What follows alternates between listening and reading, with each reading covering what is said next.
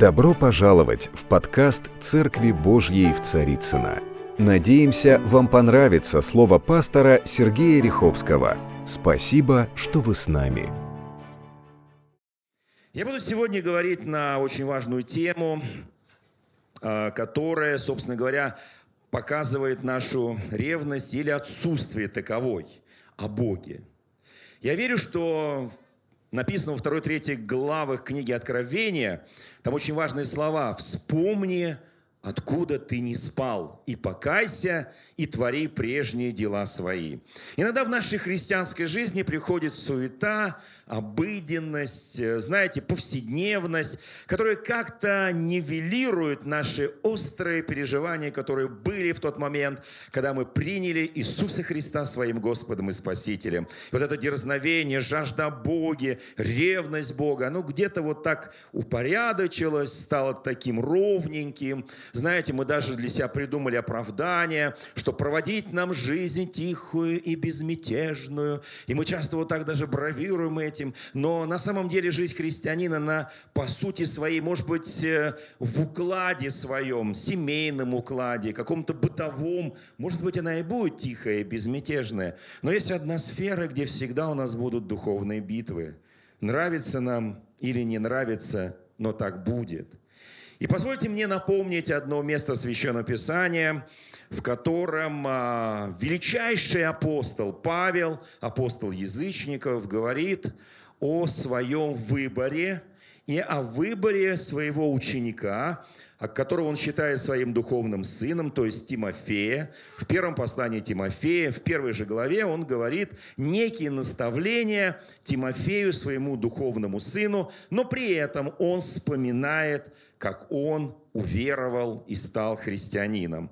Вот что написано в первой главе первого послания к Тимофею. «Верно, я буду читать с 15 стиха, «Верно и всякого принятия достойно слова, что Христос Иисус пришел в мир спасти грешников, из которых я первый». Апостол Павел присваивает себе некое первое место – ну, в не очень хорошем соревновании. Он говорит, я был первый из всех грешников. Я понимаю, что некоторые грешники думают, что первым был разбойник на кресте или другие апостолы, которые тоже были грешниками, да. Но Павел в своем роде был первый, он был изверг. Он так пишет о себе, был некий изверг. Я гнал церковь Христову, я издевался над святыми. И поэтому он считает его спасение неким эксклюзивным первым местом, что он был первый из таких отъявленных грешников, которых спал Христ, спас Христос. И вот здесь сказано, но для того я и помилован. Он произносит важное слово «помилован». На самом деле Бог милует грешников. И дальше сказано, чтобы Иисус Христос во мне первым, опять он как бы берет все первенство, показал свое долгое терпение – вы знаете, вот это помилование и долготерпение – это очень важные слова. Конечно, каждый из нас имеет терпение. Если я задам вопрос каждому в этом зале, и все, кто нас смотрит и слушает, наверняка я, кто, кто скажет, у меня есть терпение. У кого есть терпение? Поднимите руку, есть терпение. Терпение. Такой особый дар от Бога терпение, да. А у кого есть, там написано слово долго терпение. Он долго терпел. У кого есть долго терпение, уже меньше рук, я вижу меньше рук. Но тем не менее, это как раз очень важная христианская позиция. Терпение и долготерпение. И он говорит, я помиловал. Итак, смотрите, если Бог нас помиловал за то, что мы, собственно говоря, были грешниками, но мы покались, мы пришли к Иисусу Христу. И Он помиловал, имея свою любовь к нам и долготерпение. И вот дальше написано, к примеру тем, то есть Он показывает в пример тем, которые будут веровать в Него к жизни вечной. Итак, Он показывает, что вот это вот Он является самим собой некий пример для тех людей, которые последующие придут так же, как Он, и через это получат вечную жизнь. Я всех поздравляю, что у нас есть перед глазами пример апостола Павла, величайший, благословеннейший пример. И давайте посмотрим, что написано дальше в этом послании. Стих 18 преподаю тебе, сын мой Тимофей, сообразно с бывшими о тебе пророчествами, такое завещание, чтобы ты воинствовал согласно с ними, как добрый воин, имея веру и добрую совесть, которые некоторые, отвергнув, потерпели кораблекрушение в вере. Давайте по порядку. Итак, преподаю тебе. Он ему напоминает. Он говорит, я как бы вновь тебе преподаю. Преподава, преподавать это, то есть учить, я как бы вновь тебе напоминаю, сын мой Тимофей. Это не был кровный сын апостола Павла, это был духовный сын апостола Павла, величайший служитель Божий Тимофей сообразно с бывшими о тебе пророчествами. Итак, смотрите, на самом деле Павел настаивает на том, что мы не знаем об этих пророчествах, мы их не читали. На самом деле в Священном Писании невозможно было вместить все, что было в жизни святых и праведников, но он ссылается на некое пророчество, которое было от Тимофея, и он говорит, вот сообразно, сообразно с этим пророчеством которое завещаю. Слово «завещание», оно такое, знаете, унитарное. Оно говорит о том, что кто-то умирает, и завещание вступает в действие.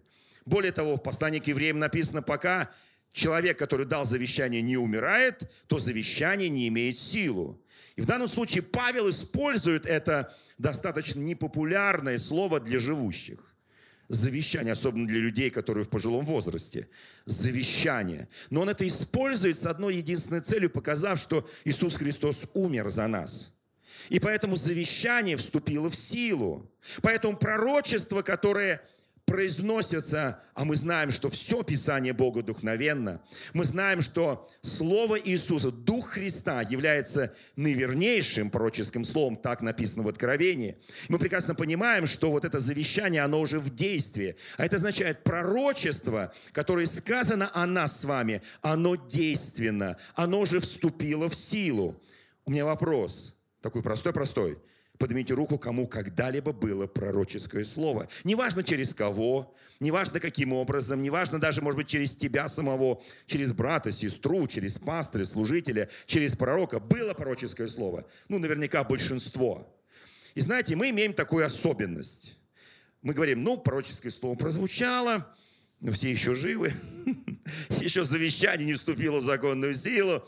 И знаете, иногда вот тебе одно пророчество, второе пророчество, и они где-то, то ли их много, то ли они как-то уже замыливаются, то ли они как-то нивелируются, и тебе одно, второе, ты еще не успел, так сказать, исполнить это, а уже новое Слово Божие, да, и ты где-то начинаешь охладевать к дарам Святого Духа. И вот здесь начинается проблема.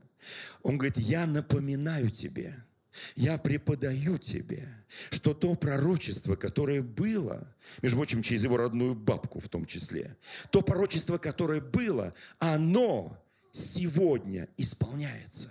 Оно действенно сегодня, оно действительно как никогда. И это пророчество имеет определенную силу. И в чем ее сила пророческого слова? Если я спрошу, братья и сестры, кто помнит те пророческие действия, которые были по отношению к тебе – ну, не каждый сразу прямо и вспомнит. Ну, кто-то вспомнит обрывками. Знаете, у меня недавно был такой случай, мы молимся в одном месте с некоторыми прекрасными людьми, и идет пророческое слово к одному человеку. Я внимательно слушаю это пророческое слово. Оно заканчивается так очень, знаете, сильно. Он подходит ко мне через минуту и говорит, пастор, вы не помните, что Бог мне сказал? Я говорю, слушай, ну если ты не помнишь, почему я должен помнить? И, и я понял, что есть некое пренебрежение – пророческому слову. Оно прозвучало, но я его как бы и не помню уже. Оно так приятно было, оно так благостно, оно так легло на мое сердце, оно так возгрело мою душу. Но я как бы уже его и не помню. А что ты помнишь? Да хорошо просто было, некоторые говорят. Вот так мило было, хорошо, благостно было. Но здесь он говорит о том, что пророчество, которое было, его очень важно помнить. Апостол Павел помнил все, что ему говорил Господь, когда он был на третьем небе. Когда Христос пророчествовал Петру и говорил ему определенные вещи, он запомнил слово в слово. Знаете, есть вещи, которые нужно хранить и беречь. Почему не умножается много пророчеств? Чтобы ты и я помнили то, что уже Бог мне сказал однажды. Чтобы нам этим Словом Божьим, ну, нельзя с ним играть, оно должно исполниться – и вы знаете, вот в этом пророчестве, чтобы ты воинствовал сообразно с этими пророчествами. Слово «воинствовал» означает как написано, как добрый воин. Не просто воинствовал, но имея веру и чистую совесть. И чтобы ты не потерпел кораблекрушение в своей вере, ты воинствуешь, исходя из этого пророческого слова. Вы знаете, у пророчества есть начало, середина и конец. Кто знает об этом? Есть начальное пророчество, есть потом Бог дополняет, и потом Бог что-то заканчивает с тобой в твоем деле, твою работу. Итак, смотрите, оружие воинствования нашего, Писание говорит четко, не плотские. Итак, мы не сражаемся с кровью и плотью. Мы сражаемся с духами злобы поднебесной, с мироправителями тьмы века сего, так говорит Священное Писание. Поэтому наше оружие духовное – мы не сражаемся с плотью. Вот это очень важно учитывать. Вопрос теперь очень важный. Итак, почему мы иногда пренебрегаем пророчеством? А потому что мы не считаем, что мы каждый день воинствуем. Нам кажется, у нас жизнь такая тихая, безмятежная. Вы знаете, на самом деле в тихой, безмятежной жизни каждый день мы воинствуем. Просыпаешься утром, и духовная война началась. Вот нравится тебе, не нравится тебе, а духовная война началась. На тебя муж не так посмотрел – и ты уже думаешь себе, о чем он так посмотрел, какие у него мысли в голове. И у тебя уже начинаются напряжения, у тебя уже начинаются какие-то мысли. И вот начинается духовная брань. Ты приходишь на работу, какие-то проблемы с начальником, и у тебя уже огорчение, обид не оценили, и так далее, премию снизили. И у тебя уже повод для воинствования, но плотского, к сожалению. А это нужно воспринимать как духовные вещи – Итак, каждый день нашей жизни мы воинствуем. Это правда, друзья мои. Я еще раз говорю, это большая правда, которую мы часто не понимаем. Каждый день мы находимся в духовной брани, чтобы в этой духовной брани иметь духовные победы, и чтобы твой духовный человек был в нормальном состоянии, ты должен знать божественное слово и божественное откровение и прочество хотя бы о себе. Ну, хотя бы о себе любимом. Это принципиально важно, потому что если ты не знаешь путь, а Иисус Христос есть путь, истинная жизнь. Если ты не знаешь, как идти по этому пути, то ты будешь как слепой котенок, к сожалению. Но я вижу здесь все зрячие. Я здесь не вижу слепых котят, слава Богу. И вот здесь написана очень важная вещь. Смотрите. Итак, Павел пишет, утверждает, я первый. Ну, он был первый, на самом деле, в своем роде, как некий изверг. Но смотрите, а были же первые, кто покаялся из язычников – Например, сотни Корнилий, он тоже был своего рода первым, да? Или первый, кто отрекся от Христа, тот же Петр, который первый отрекся и первый глубоко покаялся, и первый, кто получил прощение. Знаете, многие есть первые места не очень, как сказать, э, знаковые. Мы стремимся иметь первые места в другом смысле, в смысле почета, уважения там, и так далее. А вот Павел, он прекрасно понимал, что если он не сокрушит себя перед Христом, то Павла будет настолько много, а Христа будет настолько мало, что он будет проигрывать каждую духовную битву. Это принципиально важная позиция. Знаете, я иногда люблю читать э, исторические вещи. Знаете, меня очень однажды тронуло, когда я в очередной раз прочитал Иосифа Флавия, Иудейская война. Иосиф Флавий писал на эту тему, когда был разрушен Иерусалим, разрушен храм, и все евреи были рассеяны по миру. И есть еще такой писатель Фейтфангер. Только если Иосиф Флавий написал только иудейскую войну, как он был человек, не еврей, он был на стороне, собственно говоря, Рима, да, и он описывал это поражение э, Иудеи и победу Рима. И вот там есть такие картинки интересные. В тот день, когда окончательно был разрушен храм, и войска типа Тита Веспенсиана, они стояли перед последней твердыни Иерусалима, перед храмом Иерусалимским. Мы знаем, это второй храм, да? И когда они из специальных э, машин, которые разрушали стены, огромные камни, которые летели в эти стены, такие машины, которые разрушали. И когда они почувствовали уже священник, первосвященник, и священство почувствовало, что еще несколько таких выстрелов, и храм рухнет – стены храма, кроме одной, кроме западной стены, он рухнет. И тогда первосвященник поднялся на стену храма, взял ключи от главного входа в храм и бросил их в небо. И сказал, я возвращаю тебе, Создатель. Они мне больше не нужны. Пройдут годы, и эта стена сразу обрушится, и он погибнет, первосвященник вместе с другими священниками. Мы не знаем, куда упали эти ключи, но мы знаем одно, что пройдут годы, и многие из тех, которые дети вот этих, которые были взяты в плен, они станут христианами. И они напишут свои воспоминания, в которых боль утерянного, потерянного, поруганного храма и растерзанного Израиля. Они напишут, что прошло время, когда мы приняли Христа, и уже стало неважно, что римляне все-таки смогли взять Иерусалим и разрушить храм, потому что теперь этот храм продолжает жить во мне – и снова и снова гореть, и снова и снова возрождаться. Я хочу поздравить всех нас, что это храм, это мы. Да, наверное, придет время, когда что-то будет восстановлено. Я верю в это. Я читаю пророчество. Я знаю откровение. Но я знаю еще одну историю, которая записана в Талмуде. Она очень сильная история. Пройдут несколько веков после разрушения Иерусалимского храма. И в Талмуде появится одна история примерно в пятом веке. Два раввина придут к этим разрушенным твердыням этого храма. Там камень на камень не был оставлен. Они придут туда, чтобы два раввина. И вот какая история в Талмуде. Раввин Акива и раввин Бензома шли возле руин Иерусалимского храма. И когда мимо них прошмыгнула в свою нору лисица, Бензома заплакал – а Равин Акива засмеялся. Итак, смотрите, одна и та же ситуация. Мы видим глазами нашими развалины храма, развалины Иерусалима. И пробежала лисица, которая, возможно, вместе алтаря побежала в свою нору. И один из раввинов плачет, а другой из раввинов смеется.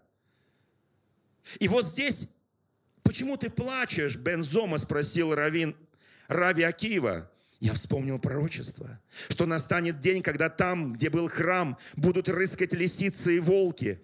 И ужаснулся, что оно сбылось. И на мои глаза навернулись слезы. А чего ты смеялся, Акива? Удивился Бензома. А я вспомнил продолжение этого пророчества, в котором сказано, что у нас будет еще свое государство. И еврейские старцы будут сидеть в воротах Иерусалима, и дети играть на его улицах. И радостно стало мне на душе. Раз сбылась одна часть пророчества, то сбудется и вторая его часть. Вы знаете, вот почему очень важно помнить. Павел пишет Тимофей, я очень хочу, чтобы ты знал пророчество, чтобы никогда не забывал. Я тебе еще раз напоминаю его. Я тебе еще раз напоминаю. Я как бы учу тебя повторно. Помни об этом пророчестве. Там есть первая часть, но там есть и вторая часть. И сегодня всякий, кто приезжает в Иерусалим, а я вижу в этом нашем вот таком послеобеденном служении много людей, которые туда приезжают часто. И когда, когда ты видишь, как там ходят старцы по улицам Иерусалима, когда играют дети на улицах Иерусалима, ты понимаешь, не только первая часть, но и вторая часть исполнилась еще не до конца. Еще будет одно дополнение. И наши глаза, возможно, увидят это дополнение, это торжество славы божественного откровения. Я хочу, чтобы мы понимали эти вещи, дорогие мои. Вы знаете, когда Бог говорит, Он делает – как мы должны быть внимательны к голосу Святого Духа. Мы прекрасно понимаем, что без Духа Святого сегодня история церкви не совершается. Она бессмысленна. Она, она превращается просто в некие реликвии, красивые реликвии музея. Дух Святой, Он сегодня движущая сила церкви. Он сегодня изменяет ход истории. Дух Святой способен сегодня делать могущественные вещи, потому что Иисус сказал, «Се творю все новое». Он в постоянном движении, Он в постоянном действии, Он в постоянной силе. И очень хочу, чтобы Бог говорил через наши сердца, через наши уста, чтобы мы видели видение, чтобы мы получали откровение, чтобы мы были наставляемы. Вы знаете, чтобы завершить эту тему, прекрасную тему наших братьев-евреев – Расскажу одну историю, которая произошла где-то примерно в 80-м году, в 1980 году, когда на допрос в спецслужбы пригласили одного еврея, который мечтал уехать в Израиль. Но по определенным причинам тогда его не пускали. Вот. Позже потом, правда, отпустили, слава Богу. И вот он, вспоминая об этом, об этом допросе, вспоминая и пишет следующее. Его спрашивают, объясните, почему вы считаете, что вы должны уехать в Израиль? И что для вас Израиль? Он отвечает следователю. Был фараон, и были, и были евреи. Больше фараонов нет, а евреи остались. Потом были вавилоняне и евреи. Теперь вавилонян нет, а евреи тут. Затем были римляне и евреи. Римляне ушли, а евреи здравствуют. Потом были фашисты и евреи. Фашисты пали, а евреи живы. Сейчас есть коммунисты и евреи. 80-й год. Что вы хотите сказать им? Грозно спросил его следователь. Ничего. Просто, кажется, мы вышли в финал. Это похлеще любого мундиаля я вам скажу. Мы с вами вышли в финал мировой истории. Друзья мои, я очень благодарен Богу, что Его храм, Он в нас. Иногда мы Его, так сказать, немножко позволяем дьяволу вмешаться, что-то разрушить, но потом Он восстает из пепла – я очень благодарен Господу, что Он неизменен, Он долготерпелив. Он взял грешника по имени Савла, сделал его великим Павлом. Он взял некого человека, на которого вряд ли кто-то из нас сделал когда бы ставку, сделал его великим апостолом Петром. А он был просто Кифа. Он брал тех людей, которые, казалось бы, ну, Господи, ну это ну, мусор, ну зачем это нужно? Он делал из них великих служителей Божьих. Я хочу сказать, наша битва, она только начинается. Если ты знаешь первую часть пророчества, помни вторую часть. Читай Евангелие, читай Откровение, читай Даниила, читай книгу Откровения Иоанна Богослова, читай Иеремию, читай Исаю, читай великих пророков Божьих, малых и больших, читай и наслаждайся Духом в том, что Иисус Христос вчера, сегодня, во веки тот же. И Он неизменен. И Дух Святой продолжает сегодня свою работу. Вы знаете, я сказал о том, что ну, был первый такой, как Павел себе пишет, он первый грешник. Но вы знаете, в Деяниях апостолах описана еще одна история одного грешника. Уже после того, как Павел стал христианином, это 9 глава Деяния апостолов, есть 10 глава Деяния апостолов. Мне хотелось бы коснуться этой чудесной главы 10.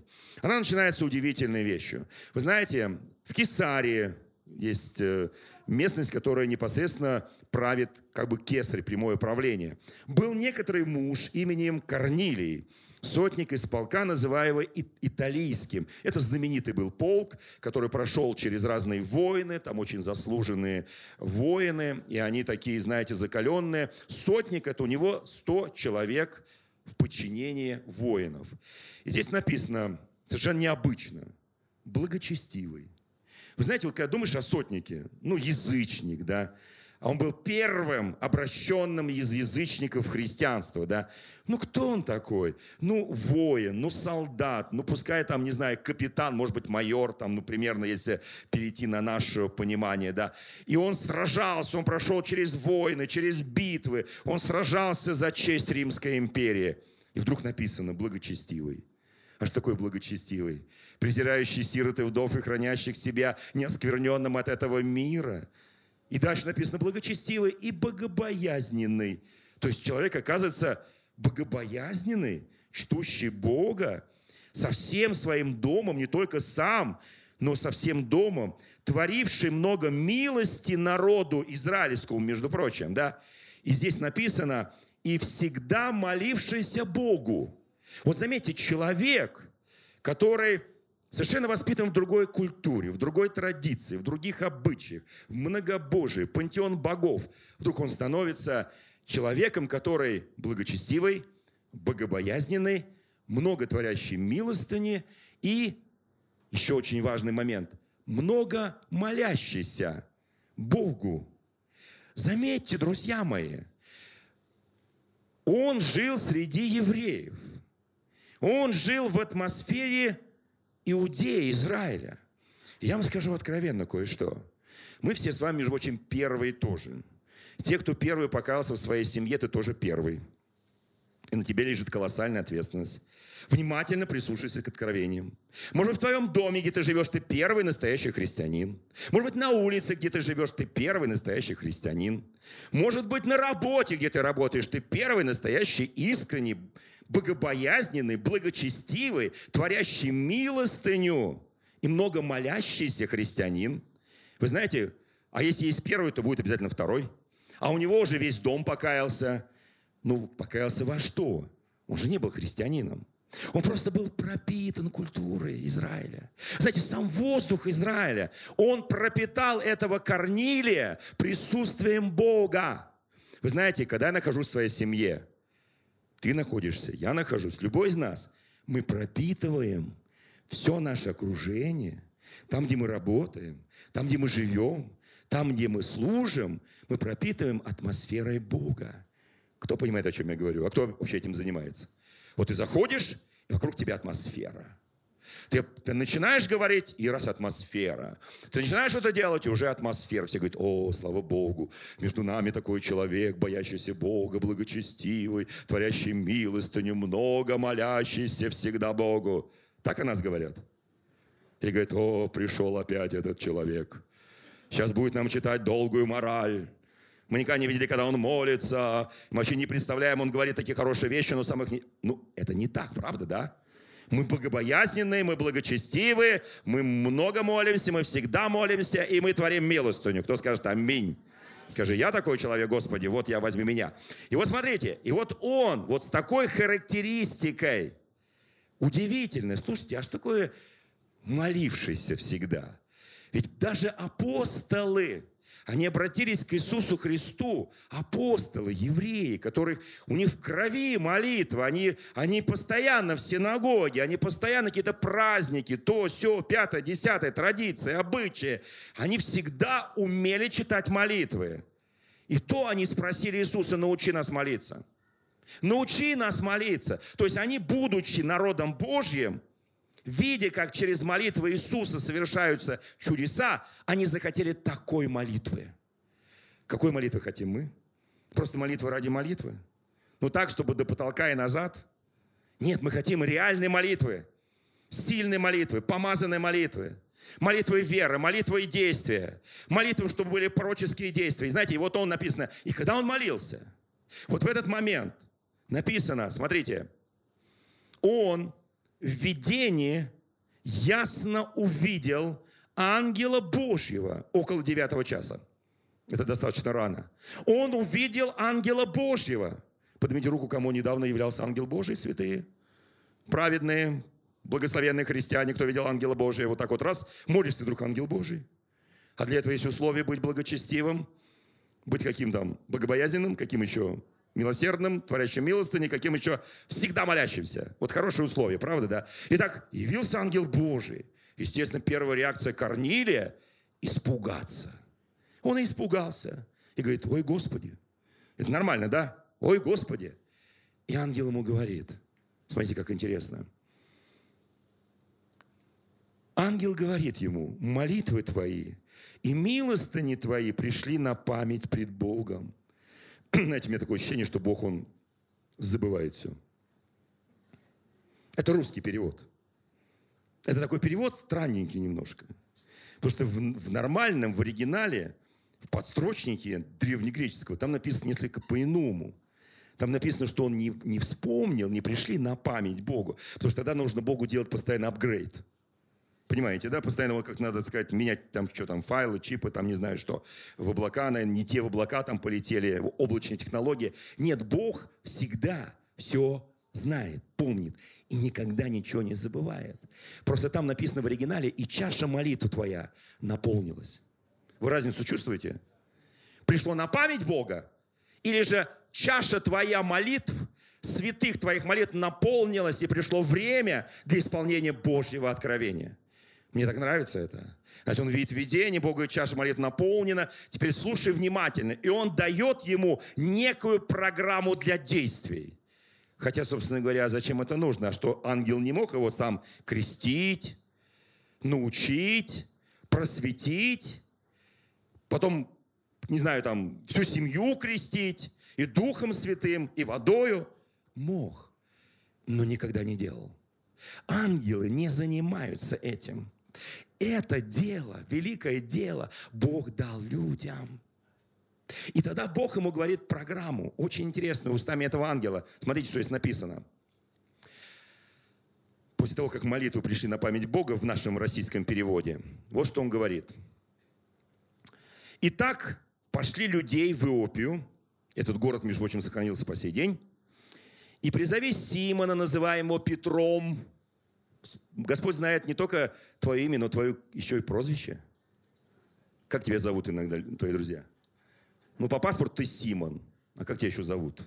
Он знает, что его прозвали еще и Петром. То есть камень. Ну, не камень, камушек. Петрос – это камушек. Смотрите дальше. Пошли туда. Дух Святой все знает. И дальше сказано, он гостит у некого Симона Кожевника. У того тоже есть кличка Кожевник. И дальше написано, которого дом находится при море, он прямо указывает координаты, такой навигатор, да, он скажет тебе слова, которыми спасешься ты, весь дом твой. Знаете, какое действие? Представляете, Корнилий пришел в себя и говорит, о, Господи, я не помню адреса. Какой город? Иония, Иопия, и начинает гадание на кофейной гуще, да. Послушай, о, да-да-да, он запомнил, он вымолил эти слова. Эти слова просто, они отлились бронзой, там, не знаю, золотом в его церкви, сердце. Он запомнил это навсегда. Его разбуди в любое время дня и ночи, он тебе расскажет это адрес, хотя адрес там очень условный. Дом Симона Кожевника у моря в Иопии. Никакой навигатор не найдет. Но Дух Святой – он говорит, пошли туда людей. И когда ты пойдешь с этими людьми, тебя Дух Святой доведет до этого, потому что там ни адреса, ни улицы, вот, ни номера дома. Вот. Вы знаете, там этих, а у нас же в Москве ну, какая была традиция в те времена еще, в царские, каждой улице, допустим, Мясницкой жили одни мясники. Кожевины, одни кожевники жили. Какие там еще улицы у нас? Кузнецкий мост, одни кузнецы жили. Кто знает об этом? И найти там некого кузнеца, которых там целая улица – Дух Святой ведет. Для чего? Для того, чтобы он исполнил первую часть откровения, чтобы он взял и пошел, послал людей, и те придут в этот дом, пригласят, объяснят очень витиевато, по-восточному, они будут повторять эту историю Петру, а тот будет видеть видение, когда придут там, Господь опустит ему блюдо там с гадами, Бог говорит, закали ешь, он говорит, никогда не ел. То есть вот, вот через это все начинается удивительная история, но он запомнил слово в слово все откровение. И когда он приходит, Петр, в дом Корнилия. Он только начинает говорить слово. Слушайте, какая подготовленная почва. И тогда мгновенно это помещение наполняется присутствием силы Божьей. И сила Святого Духа сходит на всех, на всю семью Корнилия. И они спасаются, они вдруг крестятся духом, начинают говорить на иных языках, послушайте, и потом он крестит их, а в 11 главе его вызывают Петра в Иерусалим, вы себе можете представить, Петра, начальствующего епископа церкви, вызывают в Иерусалим, чтобы он отчитался перед пресвитерами. Как это так? Он крестил язычников. И знаете, какую фразу он им сказал? Мне так нравится. Я так назвал свою проповедь. Это было 15 стих 11 главы. Это было точно так же, как с нами в самом начале, в день Пятидесятницы. Я пережил там, в доме Корнилия. Точно так же, так первая часть исполнилась. Послушайте, к любому пророчеству нужно делать действие. И когда исполняется первая часть, обязательно исполнится вторая часть. Если Иерусалим по пророчеству был разрушен, то Иерусалим по пророчеству восстанавливается. Если дьявол пытался разрушить твою жизнь, а тебе было слово, и ты чувствовал, ты, ты в этом мире создан по образу и подобию Божию, то однажды ты пришел к ногам Господа, и исполнилась вторая часть Божьего предназначения твоей жизни. И ты принял истинное порочество, и ты живешь сегодня с Господом. Дорогие друзья, спасибо, что были с нами. И до встречи на следующей неделе на подкасте «Церкви Божьей в Царицына.